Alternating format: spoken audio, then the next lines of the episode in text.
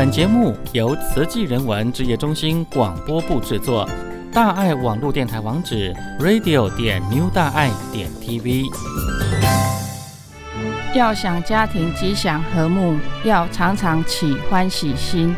大家好，我是板桥慈兰的玉秀师姑，欢迎您继续收听点点所主持的《点亮星光》。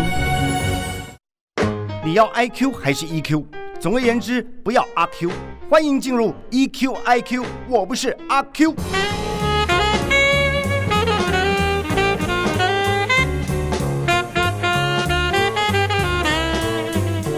欢迎您进入到今天的单元当中。去年十一月八号呢，这海燕台风侵袭菲律宾，那根据呢这官方确认的死亡人数呢是超过了六千三百人哈。那这菲律宾红十字会估计呢，则是到现在呢有两万五千人失踪。好，看到呢这样的一个状况，我们看到一周年之后，死寂呢还在哦哈。从这第一时间到现在，我们此团队一直在当地陪伴着居民，而在今天呢，我们特别邀请到是大爱新闻部的记者张泽仁，哈，泽仁大哥来跟我们分享。因为呢，这一次哦，真的是重返，包含了菲律宾的独鲁万、奥莫克，还有帕洛等等的地方呢，希望呢带回第一手重建进度报告。那现在呢，我们非常欢迎我们的泽仁大哥，您。好。各位听众，大家好。啊，责任大哥，其实讲到说这一次海燕风灾一周年哦，这一年下来，慈济真的是走在最前，然后做到还没有到最后哈，现在还在做，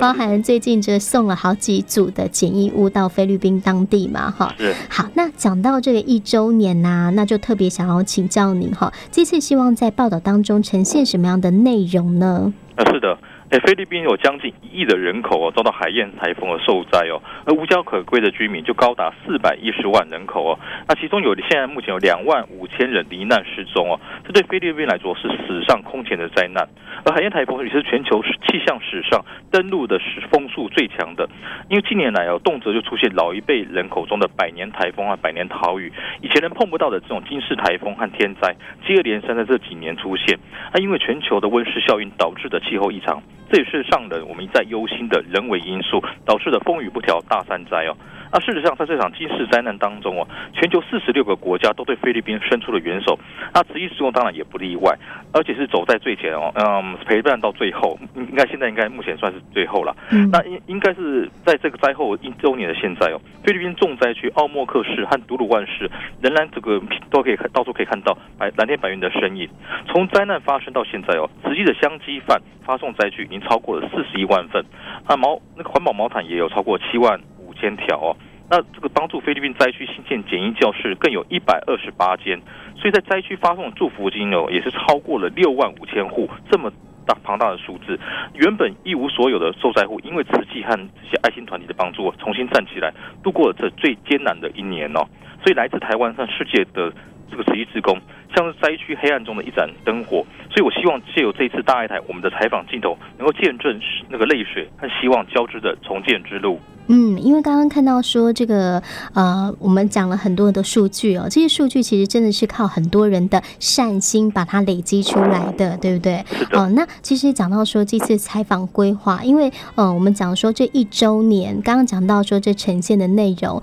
那事实上我们在呃台湾，我们透过我们大爱电视的镜头，甚至菲律宾的一些志工传回来的简报，我们得到很多的讯息，那我们就会开始想说，好，我们会先去规划我们。想要做的内容嘛？那在这个规划到执行当中，有没有遇到一些困难呢？啊，是的确，不过上人说的那个路难行哦，还是要难行。嗯那这次采访的地方哦，从菲律宾的马尼拉到重灾区都鲁万市和奥莫克市，短短八天的采访行程，扣除坐飞机和坐船等舟车劳顿的这些旅程哦，其实剩下可以采访时间只有五天左右。那如何在这五天内走访了这么多灾区？那对于时间和体力来说是一个很大的考验。我很幸运的，菲律宾当地的志工都给我们采访上很大的帮助，跟随着当地的师兄师姐的脚步，因为他们生根在这边。这边救灾哦，我们采访了很多灾区的地方，包括菲律宾政府的临时屋，以及慈济为当地受灾户正在新建的简易这种简易屋哦，还有当地政府机关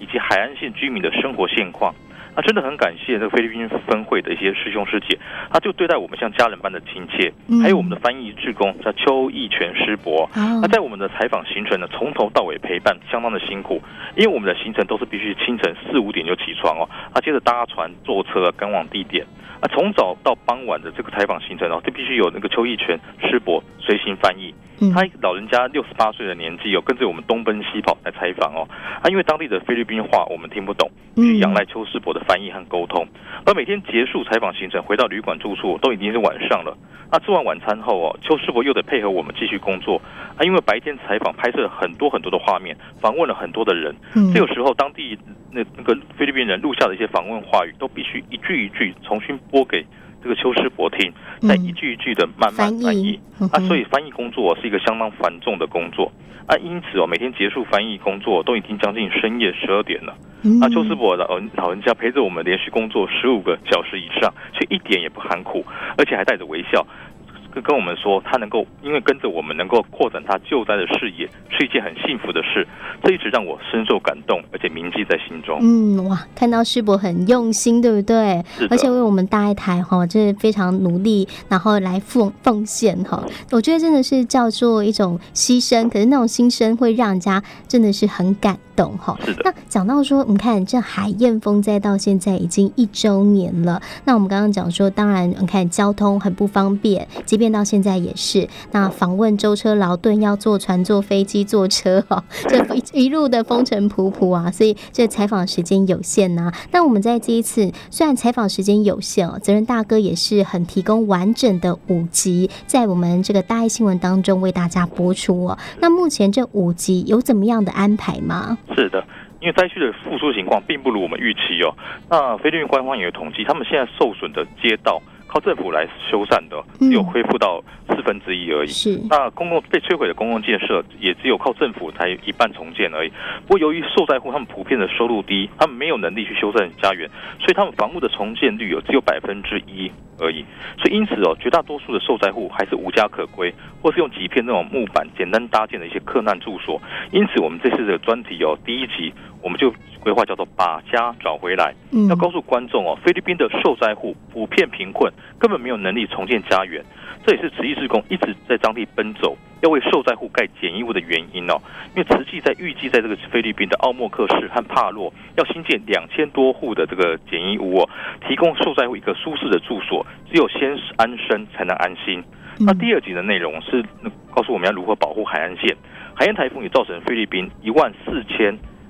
多一千一千四百多万的人口的受灾哦，那其中一百四十万，十分之一是住在海岸线，所以他们的海岸线的房子大部分被大浪冲毁，亲人被卷走。在一周年之后哦，这个绝大这个受灾乡亲，海岸线的还是原地重建，过着胆战心惊的生活。而菲律宾政府在短期内无法撤离这么多海岸线的居民呢，因此他从半年前起就开始在重灾区独鲁万市的沿海种植了一百二十八公顷的红树林，希望能够这个海海浪来的时候，能够用靠红树林的力量，能够减缓海浪的冲力，来保护这个居民。但真的有效吗？我想从历史的一些教训证明呢，光凭这红树林来保护海岸线，成效其实并不显著。嗯，那到了第三题，我们是关心这个受灾户的生计情况哦。那海岸海燕台风哦，同样造成这个菲律宾当地四百四十亿批索的经济创伤，那相当于台币的三百五十亿元。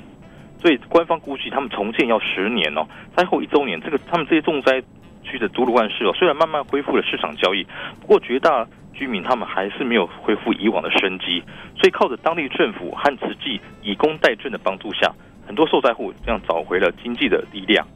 那第四集哦，就是要看到我们这个关心儿童上课的学习的状况哦。那其实海燕台风也让菲律宾有四百一十万人流离失所，其中一百七十万是儿童。这些儿童原本就是生活在贫困当中，灾后雪上加霜，所以他们就是在面临这个学校和这个家庭的双重打击哦，处境很很艰难。那有的孩子因为是因此这样失去了求学的动力。有的孩子活在恐惧，但是有更多的孩子哦，在国内外人士和爱心团体的帮助下，慢慢的心灵重建，面对逆境。那最后一集呢，我们只是规划，就是因为灾区在之后那个水源供电系统被破坏，造成一些疫情的这个传染、疾病传染。对对，所以像联合国儿童基金会一些慈善团体哦，就进入灾区提供安全的饮用水，并打造了简易厕所，不要让他们灾区受受灾户随地便溺这样子，造成那个病病霉稳病病虫害滋生。所以养成良好的习惯的时候，让这些灾灾民慢慢的能够步上生活的轨道。嗯哼，是，所以看到这五集哈，我们从这个一开始讲到说把家找回来，然后到最后呢来关心到这水质健康的问题嘛哈，也讲到这个基础建设。好，刚刚讲到说，哎，这个第一集呀、啊、到第五集，其实就在这个礼拜，好我们这个大爱的晚间新闻会当家播出。那今天我们采访时间是星期二哈，所以我们第一集把家找回来已经播出了。好，那呃，这个把家找回来其实讲到是这个。琼维达他的一个故事嘛，对不对？好，那除了这陈维达，听说责任大哥还有另外一位的故事，想要来跟大家分享。是的，哎，昨天那个陈维达，我想大家都看到哦，他是一个那个住在都鲁。那个菲律宾独鲁万是是一个妇女嘛？那其实她只是一个二十五万受灾乡亲里面的其中一位哦。她先生过世以后，她就独立抚养两个孩子。她辛苦建立的家就毁于海燕台风一夕之间哦。那所以灾后一年，现在他们一家三口仍然挤在一个三坪大的政府的临时物里面。他为了生计，他向民间的那些高利贷公司借了一些钱，然后把自己住的这个临时屋的一半的空间当成杂货店哦，做起小生意。嗯，但微薄的利润赚的钱可能还不够付那个付高利贷的利息哦。那事实上，再去像像他这样，其实跟那个民间借高利贷的受灾户还有很多，因为在海燕台风当时哦，他们的积蓄和财产都随着那海浪被卷走了，可以说是身无分文。嗯，啊，不过裘维达比起一比起一些无家可归的受灾户，还算幸运的。因为很多有更多的受灾居民哦，他们连政府的临时屋都没得住。海燕风灾之后哦，那都鲁万市总共几乎百受损是百分之百，所以他们当地有二十五万人居民，也就是二十五万人受灾。可是目前只有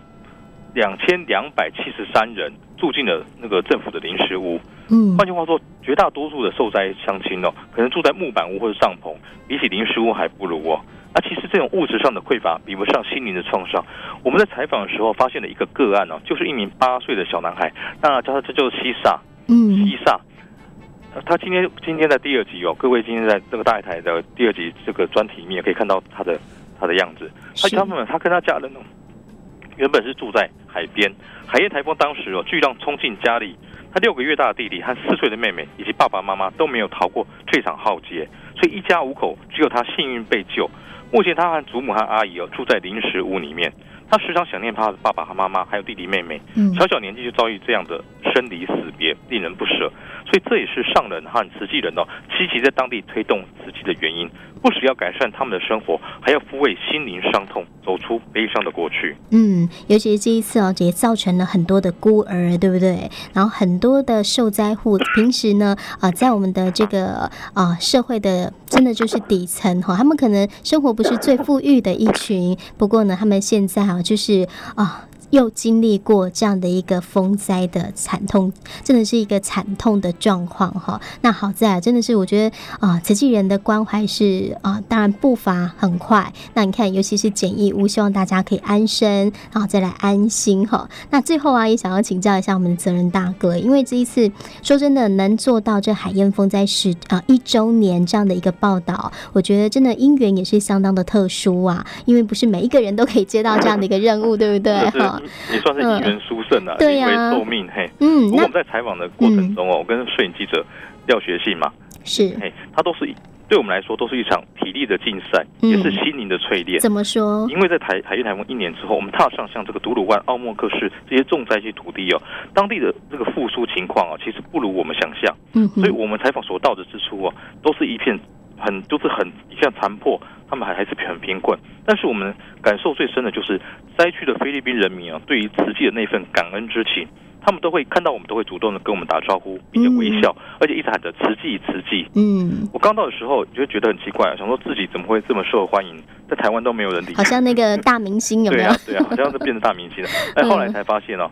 原来每一位穿着慈济志工服或是大爱台制服的人哦，都会受到他们这样亲切的招待。因为慈济在当地哦，不只是代表慈善和爱心，也是希望的代名词。嗯，我们在最前线的采访工作虽然辛苦，却能够时常见苦知福，时时让自己能够充电的机会哦。哎，希望能够透过这个大爱台的镜头，把菲律宾人民的苦难以及全球爱心涌入的一些真善美的画面，呈现给电视机的观众看。